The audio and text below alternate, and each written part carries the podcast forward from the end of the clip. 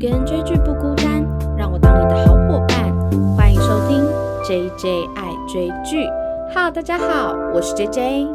今天这一集呢，非常开心受到 KKTV 的邀约，那我们要来聊聊台湾第一部远端 BL 剧《隔离后见个面好吗》。那目前在 KKTV 的播出时段呢，是每周一、三、五中午十二点在 KKTV 准时上架。那记得在收听完本集之后，要去 IG 搜寻 JJ 爱追剧，有 KKTV 要赠送给听众们的免费观影序号哦。那今天这一集啊。真的是要创下我节目的高峰。我们首度请来一个重量级嘉宾，就是这部剧的编剧兼制作人林佩瑜老师。老师，你要打个招呼吗？嗨，大家好，我是林佩瑜。好，就这样。我们前面就是有稍微的聊一下，就我发现我们两个人都是火象星座的，就希望今天可以来，就是有一个炙热的对谈。对，那今天这一部剧啊，真的是非常的特别。那首先要聊这部剧之前，我们一定要先来知道一下，我们今天邀请的配语编剧有多厉害。老师呢，可谓是我们台湾毕业楼界的大学姐。我本来想要叫老师教母，但老师说不要，因为我自己啊，如果大家有听过我前面的集数，都有在聊毕业楼，我都有说我其实是毕业楼界的幼幼班。那老师呢，本身就是创造了非常多台剧毕业楼的历史。最近一个非常红的呢，就是 W 毕业楼系列的永远的第一名跟第二名的逆袭。我自己也一直有在追的，就是 History 系列。那老师有写过的是是非越界跟着魔，还有最喜欢的圈套。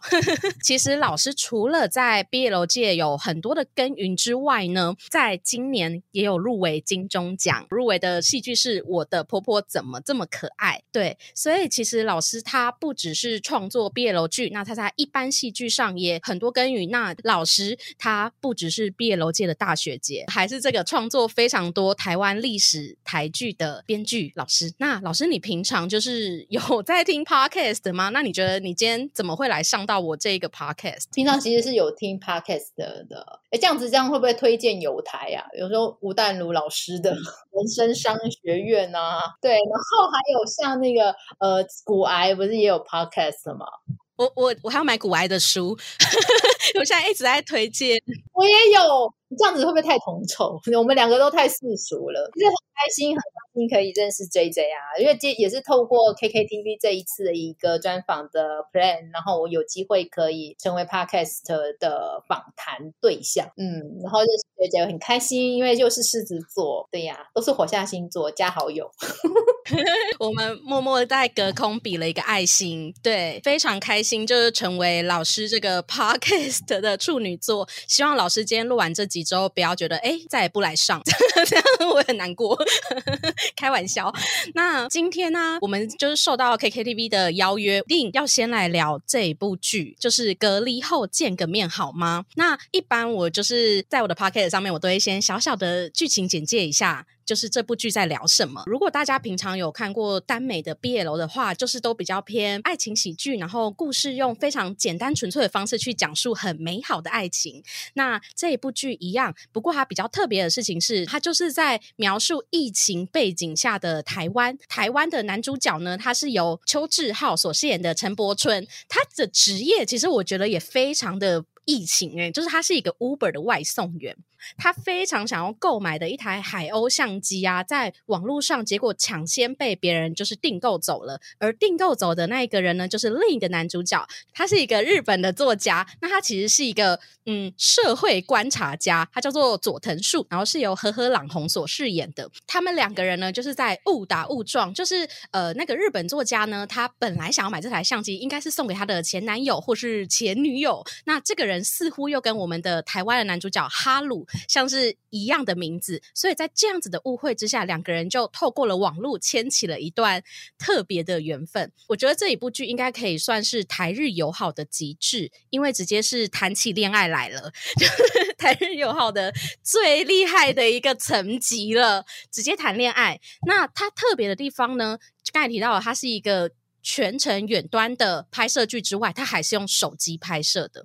那其实我跟老师在录音的时候，我们两个也是远端连线。我们前面不管在收音啊，或者是视讯镜头上，还有网络 delay 的方面，其实都有一些些的问题存在。所以就在这方面就很想要访谈老师，说这样一部剧啊，你是怎么创作？然后后来你成为制作人之后呢，你参与这个拍摄的过程中有没有发生什么趣事？所以前半段我们就会先访谈老师，说在创作这个剧的。的契机，还有你的角色设定是什么样子？首先，现在访问一下老师，这一部剧的创作契机是什么？OK，呃，这部剧其实我们总监制宋嘉玲小姐就 Anita，Anita 她呃有一次啊，其实因为我想说疫情的关系，是很久没有问候了，因为我们通常很久的是这一段疫情期间，其实大家在联络或问对方安好乎的状态都是靠网络的。然后我也想说，哎，好久没有跟远在日本的 Anita 联络了。那我想来来问问来问问他说还还好吗？因为日本的疫情其实那时候播还蛮严重的。那我问他的时候，他就哎佩宇告诉你，我最近想到一个新的 plan，然后怎么样怎么样怎么样。我想说哦，that's fine。那你觉得你们的故事可以怎样怎样怎样怎样怎样啊？那故事当一个文字工作者说到故事的时候啊，常常就是一个挖坑给自己跳的开始。所以呢，就怎样怎样怎样怎样怎样。安妮安妮他就说，哎，那你来写，你都讲完了，呃。对，然后我就嗯，哦，我就那时候讲到兴头上说，哦，好啊，好啊，好啊，好啊，好啊。然后关完关完那个通讯软体的时候，发现不对啊。我现在现在拿每个哪个美国时间，而且因为他其实是赶在，其实其实因为我们那时候其实，在疫情过程中，其实台湾的影视业是在一个停，就是全面停工的一个状态。他说：“天哪，全面停工哎，那我们要来写一个原，因为在这之前，其实日本已经推出了 live，呃，是念 living 吗？”这个这个远端剧，然后其实有些国家也开始在推，包括我们在 Netflix 上也都看得到。那他在提的时候，我就觉得，哎，这个 idea 还蛮新，因为台湾还没有开始正式要去做一个远端剧。那火象星座的人就是喜欢尝鲜嘛，那母羊座的人更是尝鲜中的尝鲜，然后中长只维持三分钟啊，没有啦。星座觉得理解，对，所以因为。这样的一个创新的一个想法，那我就觉得他非常有趣。所以当他那一通电话邀的当下，我就是直接答应。但邀完之后就万分后悔，我为什么在这个时候又挖坑给自己跳呢？这样，但这也不是第一次的事情了。那既然要做的话，我们就刚刚好就是直接就是开始参与，开始构思。那其实，在聊的过程中，其实已经说了一部分的故事，但如何的去聚焦，我觉得这才是一个伤脑筋的开始，因为。它就像我们现在正在讲话这样，我们只能看得到这么大的大小的位置，所以所有的动作跟所有的生活感都必须在这样的电脑前镜头，而且还是手机拍摄的状况之下去想，怎么样让大家觉得，哎，它是真的像在看别人视讯的生活的样子。然后自己能够感觉到，那情节必须在对白跟这个镜头容许的大小的范围内，要能够让观众可以有共鸣或有共感。嗯，这对我来讲，觉得都是一个蛮有趣的挑战，因为其实。创作好玩的地方就是限制越多，越能够激活创作的内容。哦，老师现在这个回答真的是非常火象星座的回答哦。因为 其实我本身的节目内容偶尔会提到一些星座，所以忍不住就是用一些星座语言来聊，超莫名的。就是呢，呃，我们这一集节目录出的时候呢，应该是已经播出到第六集了。那我跟老师在聊天的时候，其实是已经首播两集。那其实我本身呢，才看到第五集，所以听到这一集的听众朋友，应该应该比我看的还要多集了。我看到的部分呢，其实是到他们两个人一见钟情到相遇。那刚才老师也有提到说。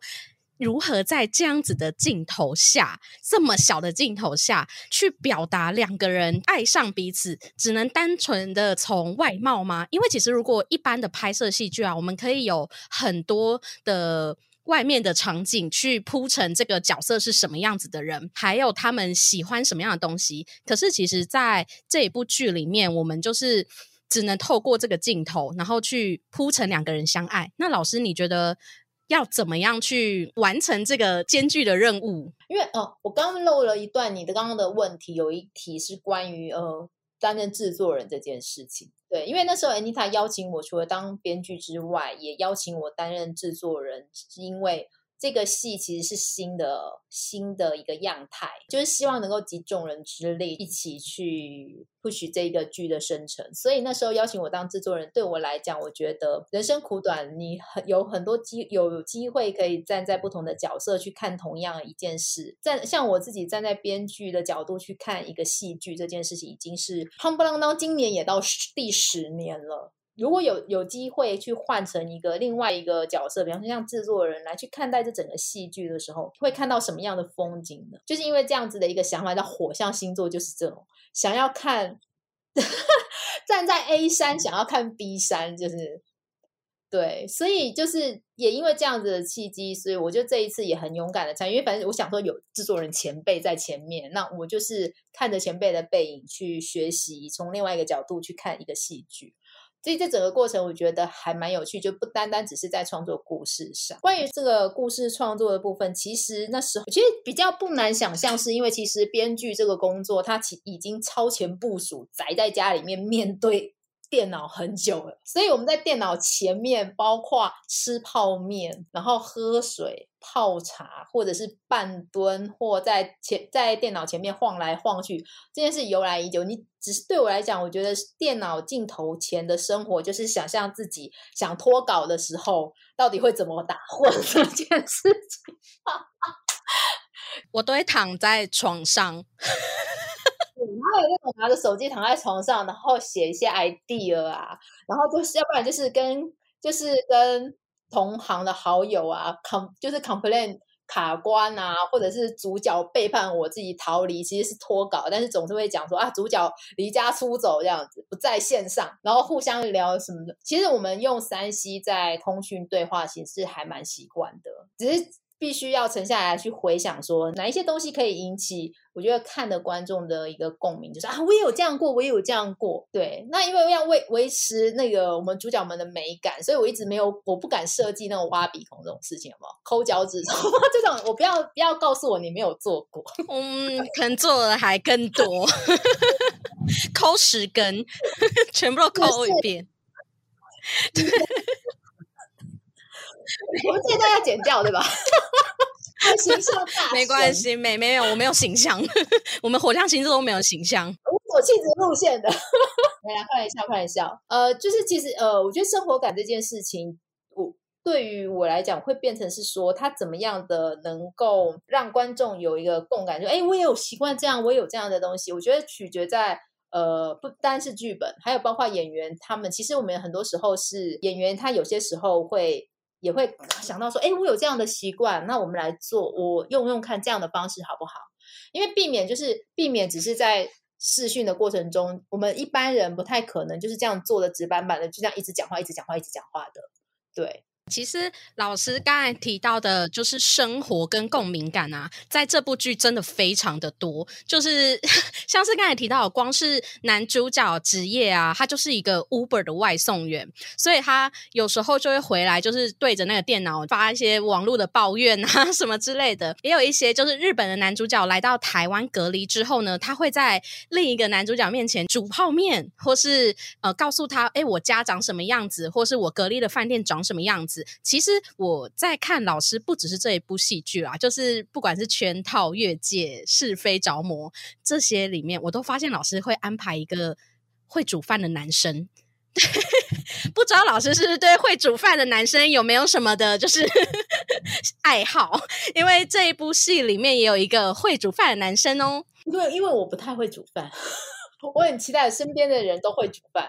然后，而且现在的新好男人鼓励所有男性听众们，呃，煮饭是一个可以让你在女性面前或者是你的爱人面前加分的一个好项目。男人不煮饭，婚姻必失败。哦，没有啦，这句话可以点。不会不会，这是人生真谛。其实我我很喜欢看男生下厨的样子。嗯，我也喜欢。那刚才提到我们在台湾的男主角，他是一个 Uber 的外送员啊。那我本身其实非常的好奇，是老师为什么会安排那个日本的男主角是一个社会观察家？这算是一个很新的职业吧？因为当初其实呃，Anita 她跟我说，在这个故事里面，他是寻找一个日本的演员，然后来做一个台日的连接，因为远端剧。在应该说，我们其实那时候在做所谓远端剧的时候啊，其实想的不只是不能隔离，然后不能见面，还想的是距离的远端。嗯，所以那时候他们其实就是有一个日本演员的想法，所以我就觉得，哎，这很棒。那日本演员的时候，我不知道为什么脑脑海中就出现了野岛刚先生。那他是日本的一个记者，然后也得过卓越新闻奖。是一个非常资深的记者，然后他在台湾的专栏里面常常会写一些关于观察台湾的相关的一些呃文章。我想说，哎，那也许我们的日本演员他可以来作为一个社会观察家的一个评论作者这样的一个身份，所以就设计了一个社会观察作者的一个职业。我自己觉得，在他这个角色设定啊，其实是会。更勇敢挑战这样子的恋爱模式，因为老实说，我自己从来没有对网友一见钟情过。诶，大家有好奇我的爱情 爱情历史？我我自己没有对网友一见钟情过，所以我就会想说，我在看这部剧的时候，其实想到的比较多是远距的恋爱，还有在那个时候疫情之下，应该有非常多人是没有办法见到爱人。那老师你在写这样子这么难度高的，就是。是故事的时候，我记得日本男主角他在表达他一见钟情的概念的时候，是他就有一句台词是说：“当我见到他的一瞬间的时候，就对他一见钟情了。”然后那个时候好像有提到，就是有点像秒速五公分的台词，所以我就很好奇，说怎么去说服观众一见钟情这件事情。其实我会那时候会设计了，呃，设计我们的伊斯蒂他是一个作者的原因，其实是也是就像。这些你说的，因为文字工作者他有某种程度以上的浪漫，嗯，所以他可能会因为一个瞬间而去颤动。那至于那个描述，是因为其实以前我在写《女人三十情定水舞间》的时候，最后一集，你记不记得那个？嗯嗯嗯嗯。觉得有些时候创作这件事情是过去一些经验的累积之后来到这边。那因为日本其实是一个樱花的国家，嗯，那我们其实很。也很开心，就是我们有喜欢摄影的朋友，刚好也很意外的拥有了那个素材可以做。嗯，其实我们整个戏的。制作过程中，很多都是我们制作人或者是我们总监制，就是在日本的时候收集的随性拍下的照片，或是那时候巧合录下的一些画面。因为我们看到了日本的画面，大部分都是我们总监制跟制作人的，呃，制作人之一的金小姐她所拍摄跟录制。对，所以真的是集大家之力来去做这个部分，否则想想看，我们疫情。隔离期间，谁能飞到日本去拍空景？嗯，这都是多年来的累积。我本来以为这部剧的难度啊，除了就是光是用手机拍摄，或是在剧本的撰写上又很受限之外，其实连外面的插入的那些画面，其实都非常的不容易。我们今天得到非常多的彩蛋。你想说我在爆梗的话，导演他们就没什么东西好说，没什么彩蛋可以说了，呵呵。对，那我也想要问老师啊，因为你以前都是做就是编剧的角色居多嘛，那你第一次参与制作的时候，你的心境有没有什么比较大的改变？那这次经验之后，你再回去写剧本之后，会不会有不一样的想法？因为我们这一次是全视讯的一个拍摄制作，所以其实对我来讲，我觉得。站在制作人的位置上，可以看到剧本以外的东西。就是当编剧的时候，其实身为创作者，他觉得有时候会无法理解为什么我看到播出的时候会跟我的剧本有落差，对不对？但是当你今天是制作人，你全程参与的这个拍摄过程，包括引导演员的情绪，就是随着表演老师陈金华老师特别在这边表白，他超爱他。陈金华老师非常厉害，所以透过他透过演员的一个演绎，站在制作人本。身的时候，你会去思考的是从拍摄、演员表演到包括时间效率这一块种种的层面的时候，你会去主动。对我来讲，我其实在现场调动剧本内容的次数是算蛮多的，因为会可以理解到哦，为什么他这边可能对演员来说有一点演绎上的一个困难是什么东西？比方说我的对白不够口语啦，或者是不太符合他们那个年纪的部分啊。毕竟老师离十八岁也有一点点的距离，一点点。好，不会，老师看起来非常年轻，我可以打包票。再度告白，前途有前途。好，所以其实其实站在剧制作人的角度上来讲，就可以去比较理性的去看待自己写的东西。那我觉得回过头来，当我今天有过这一段经历，再回头来去，其实也是现场会参与，会听到导演就是透过视讯的方式如何去引导演员，还有在跟演员聊戏的这个过程，会明白说哦，为什么播出的时候可能会不太一样，为什么会调整？你渐渐的会理解过程中的变动的原因，所谓而何来。那当然，今天回归到一个编剧本身。我自己在写剧本的时候，我现在就会去思考，站在演员的位置思考，如果演员应该演员有可能会做什么样的，对于这个一个角色，他会做什么样的一个前置的功课？演员怎么去看待他现在所接到的这个角色？那我要怎么样透过文字可以让演员更轻松的去吸收到这样的讯息？而不会有盲点这件事情，对我来讲，我觉得反而在经历过了这一次的一个极短篇的一个戏剧制作的过程中，我我学到了这一一些概念吗？这些理解吗？对，刚才听起来就是老师在担任制作人的过程中，就可以站在更多的角度，演员的角度，然后制作方的角度，导演的角度，然后重新的在更立体的审视这整个戏剧。那老师，你会不会就是经过这次经验之后，就开始爱上想要当制作人？因为有我有看过蛮多台湾的编剧，本来是编剧，后来可能觉得，哎，为什么？就像老师刚才提到，为什么我写出来的剧跟出现的样子差这么多？于是就真的成为了制作人，甚至导演。哎，我就不好意思说谁，但是老师，你有没有就是 有想过，哎，真的会往这方面发展，开拓你新的人生？我觉得可能几年后吧，但短时间之内，你知道火象星座的人很粗心，然后因为我觉得制作人需要很细腻跟很圆融的处理事情，可是火象星座的人是很容易火山火山爆发。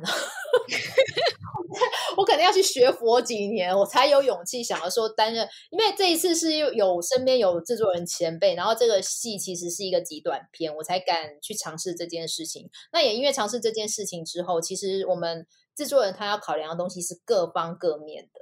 那我觉得以我自己的经验值来说的话，我觉得呃，如果能够再有机会尝试，是是一件很很很好的事情。可是我认真说来，就是我的真的制作经验是不足的。我相信这样子的我去担任一个制作人，恐怕也没有办法让所有的人都信赖或安心。就是这是个未爆弹，你知道，当头是个未爆弹的时候，他下面的人其实都会很恐慌。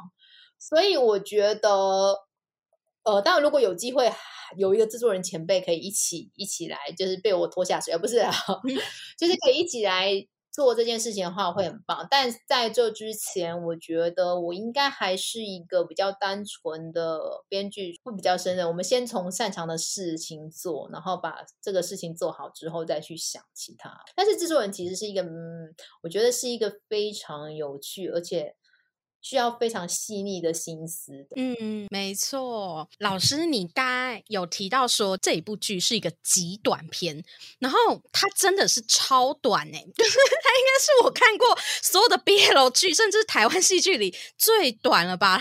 就它都低于八分钟以下哎。可是其实我们知道是，虽然它短，但是越短的东西，越简单的东西越难做。就是你必须去筛选，说到底什么样才是最重要的东西，然后才可以让这个剧情不不这么就是破碎，而是要非常连贯。那老师，你觉得在创作这种超级短片的时候，有没有什么特别的地方？我觉得这个时候，因为我们常常听到一句话是 “simple is the best”，就是你越简单它越好。可是我们常常也知道，它也是最难的事情。那但这个极短篇，我觉得那时候我在写的过程中，我只想要讲件事，有一种爱情，就是真的，如果是真爱来的时候，他其实是不会管任何方式，也不会管任何距离，就这么单纯的一件事，旁的不多想，好浪漫。也没天赋多想啊，这是事实。我们还是要务实一点，就是用最简单的方式来叙述爱情。嗯嗯嗯。对，因为我们其实我们的我们全手机拍摄，而且所有的生活圈几乎就是在手机面前，其实没有多少的余韵可以，也也没有多少。事实上，在实际拍摄的时候，我们也没有多少敬畏。我们包括你可能在过程中会看到的侧拍什么，也都是手机，就都在电脑的旁边。那你真的没有太多空间去走所谓所谓复杂的东西。再者，其实因为视讯而相恋这件事不是没有哦。其实这个故事在发展之前，是因为我也看我看到了有一对异国的男女，因为疫情被隔离视讯的关系，结果两个人真的异地在不同的国家里面，但是相恋。所以其实还是有的，不会因为异调的关系，然后发现原来你这时候在万华。的自助餐吃饭，对，然后就离婚。这些我们，然后像南在南航也发生过，因为异调，所以家里面面临了重大危机的状况。可是终究还是有，还是有因为疫情的关系，因为距离的关系，反而造成了一种爱情。就像我们之前以前很久一部片，我不知道你有没有看过《西雅图夜未眠》哦，我有听过。那时候就出现了年龄的差距。嗯，其实我觉得只要缘分或真爱，它其实距离只是我觉得是见面的难易度，但终究会遇到。其实老师我在看毕业楼剧的时候啊，我都觉得真的就是要像老师这么浪漫，然后对爱情有这种很非常极致的这种很纯粹的追求，才可以写出毕业楼剧。谢 谢谢谢。我其实前面有一个问题要问老师，老师，你心目中的 BL 剧是什么存在？对，你是说指应该是指耽美嘛？耽美剧？对，耽美。我觉得，因为耽美其实耽美顾名思义，它其实是耽溺于美好的事物嘛。不管是美好的外表，或美好的精神、美好的心灵、美好的感情，那对我来说，我觉得耽美 BL 剧其实很单纯是在讲关于爱情的事情。这个爱情不是所谓只是 focus 在 boys love 上，它只我对我来讲，我觉得是 focus 在 love 上。不管是男生跟男生、男生跟女生、女生跟女生，对我来讲，love 就是 love。因为它没有一个应该怎么样的形态，嗯，我会期待的其实是对我来讲，耽美剧是透过两个那男孩或两个男人的相恋，去让人家感觉到爱是美好的这件事情。但如果将来有人邀请我写女女的相恋的话，我也会是用同样的同样的一个理念去写这几，因为我有觉得关于爱情这件事情。其实只是说故事的方法不一样而已，但爱的本质是不会改变。老师，你刚才说出了，就是 我这整个 podcast 啊，就是我只要有在聊爱情的，我都是像你这样，就是我的爱情观是非常自由跟平等，所以我在看 BL 剧的时候，我非常惊艳。其实我必须老实说，一开始就是我看 BL 剧的时候，我有点意外，因为我好像回到了我就是小时候我在看那个少女漫画的感觉，我就觉得，哎，怎么会有这么纯粹的恋爱，还发生在就是戏剧之中？所以，其实，在我们这部剧里面呢，我就觉得我非常喜欢老师的一点是，其实你不只是铺成两个男生主角相爱，其实还有一个女生的角色，她是丽颖。但他前面虽然有点像情敌，但我想他后面应该会成为一个丘比特。毕竟他 先是他们两个人的翻译了。就是我觉得在老师的戏剧里面，我一直都看得到爱情非常平等跟自由的部分。这部分真的是我很喜欢的。谢谢谢谢，因为我觉得我在我对于耽美剧的一个期待，其实是大家看了以后会觉得，哇，不管最后是不是难过这件事情，但在过程中都可以看见爱情是很纯粹，或爱情是很美好，甚至是啊，好想谈恋爱的那样的感觉。对我来讲，我觉得就是我写故事最大的荣幸吧。对，在呃，不管是耽美剧也好，或者是说我们在写爱情偶像剧也好，我觉得让看的人可以，哪怕可能回想到一瞬间过去的一点甜蜜，或现在的甜蜜，或是意识到恋爱这件事情的美好，不在于很多现实层面的考量这件事情。因为我们其实生平常生活考要考量的现实实在太多了。如果有机会透过戏剧可以抽离出来，然后可以让自己变得轻松一点的话，这些都是我觉得写。关于爱情的故事的时候的，嗯，都是对我来讲，我觉得都是动。我觉得好棒。就是其实像我在做这个 podcast 啊，或是跟老师来创作，我们感觉都好像就是希望让听众或观众有一瞬间可以活在一个不一样的异空间，然后那个空间是非常美好的，然后你又可以带着这样的美好回来这个世界 继续生活的这种感觉，对。老师刚才有提到说，就是那个女主角是搭建这个台日的桥梁嘛？那我就想问问看，说，哎，这个这一次台日合作啊，有没有什么困难？还是像刚才提到，其实在补上一些插入画面的时候，其实身在日本的工作人员就非常好用，这样子。其其实能够能够，我觉得创作这个远端剧的过程中，其实大家都是我会你会看到我们影视人的所谓的热情跟傻劲，我们会抱着脑袋。烧说怎么办？怎么办？因为其实视讯最怕的是画面单调，所以你可能在看视片的过程中，你会看到我们有不同的在后置上会不同的一个视讯的一个方式，就是让大家去哎有不同的节奏的时候，会觉得哎这部戏不是只是两个框框，然后就像两个人在那一边讲话，它是一个活泼的画面。那这种活泼的画面有时候过程中它需要一些空镜什么的，都是其实就像我刚刚说的，其实都是呃我们。呃，工作人员他们在平常其实平常出去活动，在日本拉拉蛇的时候，然后随性拍下，然后随性拍下。当我们今天说，哎，我们一边拍的时候，在每一场的场跟场中间的空档时间的时候，我们就会开始讨论，哎，上一场的东西怎么样？上一场的片子，我们就开始直接哦，这一场拍完，我们就直接这一场验。然后这场验的时候，就在讨论说，哎，这一场我们可以后置怎么处理？有些就会想说，哎，有没有什么什么空镜？然后就会开始问。所以，因为我们是全组的人一起总动员视讯去参与拍摄，所以就会问说：“哎，如果有日本空镜就好了，有没有？有没有？”然后有人就冰崩，他 long long ago 之前有拍过什么画，然后就直接就是从日本的那一方，然后开始 send 到就是云端嘛，感谢科高科技，就云端就是 send 过来交给我们的导演，然后让我们导演来去做处理。那包括导演他们也有。在街头拍的那些景，所以我们的空镜很多都是来自于平常生活的累积。那语言部分会有不太通顺的地方吗？哦，会不会有日本人的爱情就语言跟台湾人的不太一样啊？这样子，我们中间其实发生蛮多有趣的事情，是关于日关于语言的部分。所以其实我们在拍摄现场啊，中文、英文、日文都在用。哦，三声道，对，就是三声道。其实我们都会一。就是在不断的沟通，然后有些时候就用英文沟通，那很多时候就是英文、日文混中文这样去打，大部分时候是日文混中文，因为呃，阿 K 的呃，就是我们的 i t s k i 的中文也是近几年这三年在台湾学嘛，那我们其实，在沟通的过程中，就是有些比较难的中文字，那个意思比较多层次的一些东西，我们就会回到母他的母语日文去做解释，然后。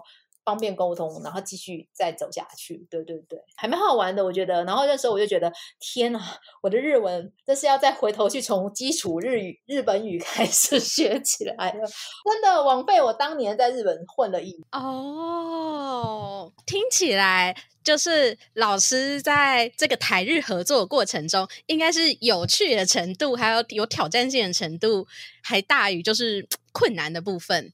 对，嗯，因为我觉得困难的地方，其实会能被解决的事情都不算困难。我像的人就是这样。对 对，我真想接，呼一口气。前面的问题，前面的刀山火海，不过就是一个小石头。哦，真的，真的，真的，真的，我最害怕人家问我说：“哎，你有什么挫折吗？”然后我都会想说：“嗯，可是都被解决了。”对。能被解决的事情就不是难题，对，不能解决的，比方说想要再瘦十公斤，怎么样就是瘦不下，这是 我人生永远的难题，这也是我人生永远的难题，快被体重计也气死。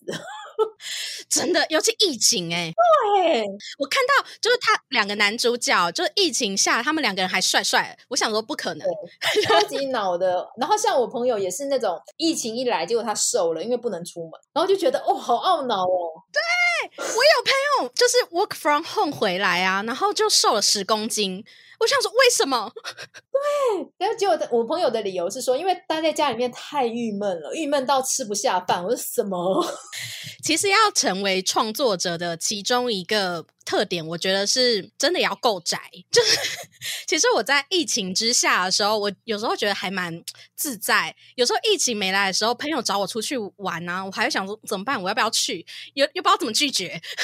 嗯，真的真的没有，因为毕竟创作很多时候是必须要锁在自己的世界里面了，然后通常活动力都很低。你活动力高的话，你真的没有写，没有就是没有办法写，我觉得没有办法静下心来写东西这样子。嗯，可是因为一一直在家里面，你去，然后一直在家里面，你也写不出东西来的时候，你就会找理由说啊，因为都不能出门去找灵感啊，有没有？对，就怎么样都是理由，只要能脱稿都是理由。对。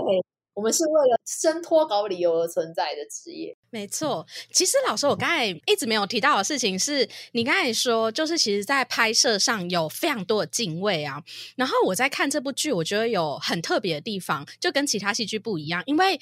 一般其他戏剧里面，演员可能要非常的忽视镜头，可是他在这部剧里，他又不能只是单纯的，只是好像视讯画面，可是他又要突然转身，然后对观众就是表达他的那个表情。那你在可能像撰写或是在当场的拍摄的时候，你们是怎么安排拿捏这个分寸？因为我们从剧本在写的时候，就要必须注意到有一什么。样的一个动作或什么情感是可以在透过脸部，因为我们其实因为视讯的关系，所以你能看到的都是大概胸线以上的位置而已，所以你只剩下表情跟台词还有眼神，你只剩下这些东西。当然，两只手偶尔会举起来，但是你不可能一直举着手在讲话，所以你大部分的东西都来自于表情跟你的对白的时候。嗯，变成必须在写作的过程中，你要先想什么东西是可是会在画面上出现的。对，举例来说，就是当你要写一个肚子饿的时候，我们以前拍戏的时候可以写捂着肚子，然后皱个眉，就好像饿了，对不对？感觉饿。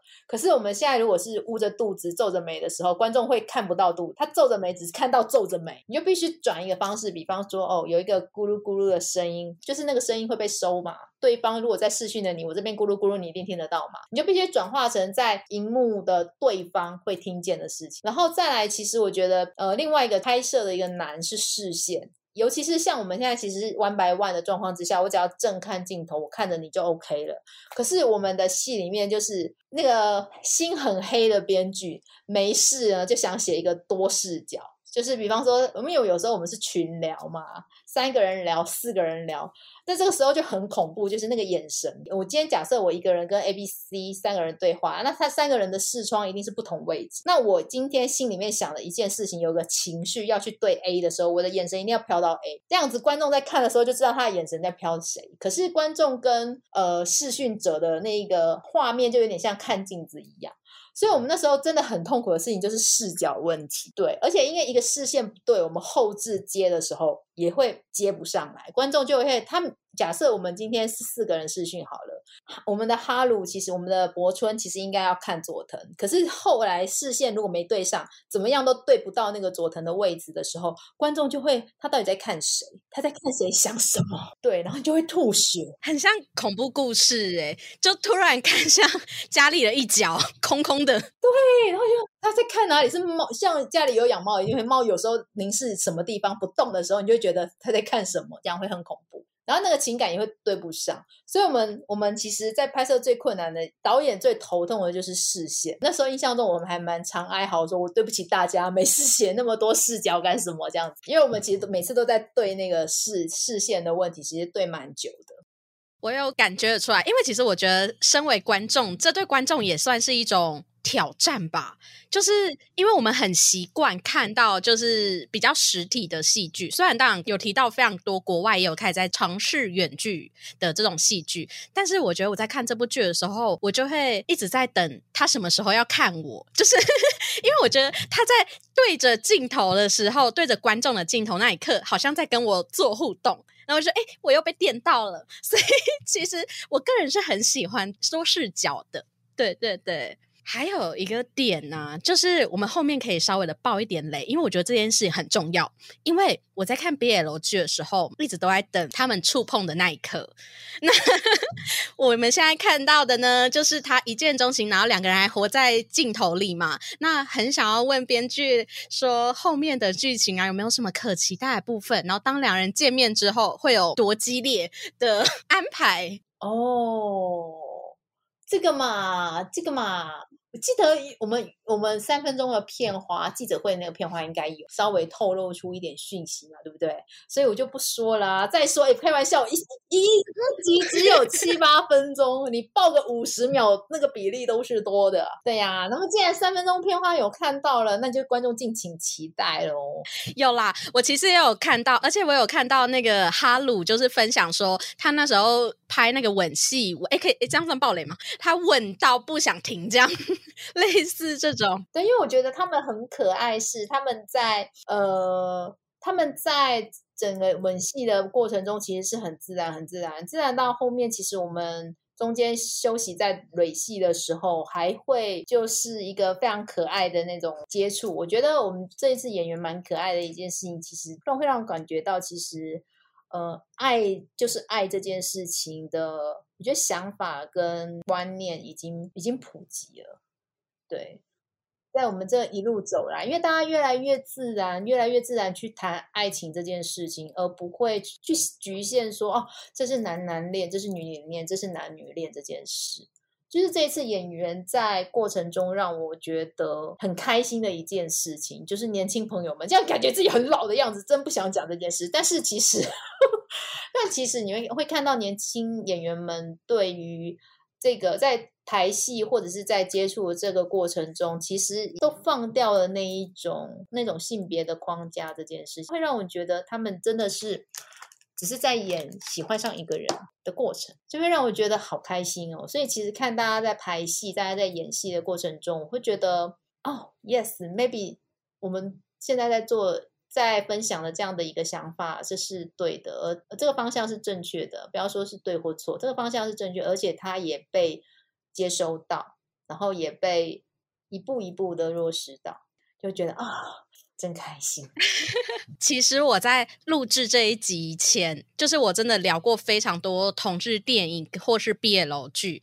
我都发现，应该说，我非常着迷，在发现说不同的戏剧，他们出现在不同年代的时候，他们会有那个年代的味道。然后我们都知道是二零一九年是台湾同婚过的那一个时候嘛，所以我就发现，在那前后的毕业楼剧或同志都有很大的变化。那到了现在，我真的觉得非常，就是像佩瑜老师说的，就是我觉得大家的思考已经突破了很多以前的性别框架，这一点真的也是我觉得非常非常感动的地方。嗯，会让你更想，我觉得会让人更想相信爱这件事情。嗯，它是真的存在。那可能会想要问问你说，哎，你还有什么想要挑战的剧这样子？我各种类型的戏我都想写，就是我。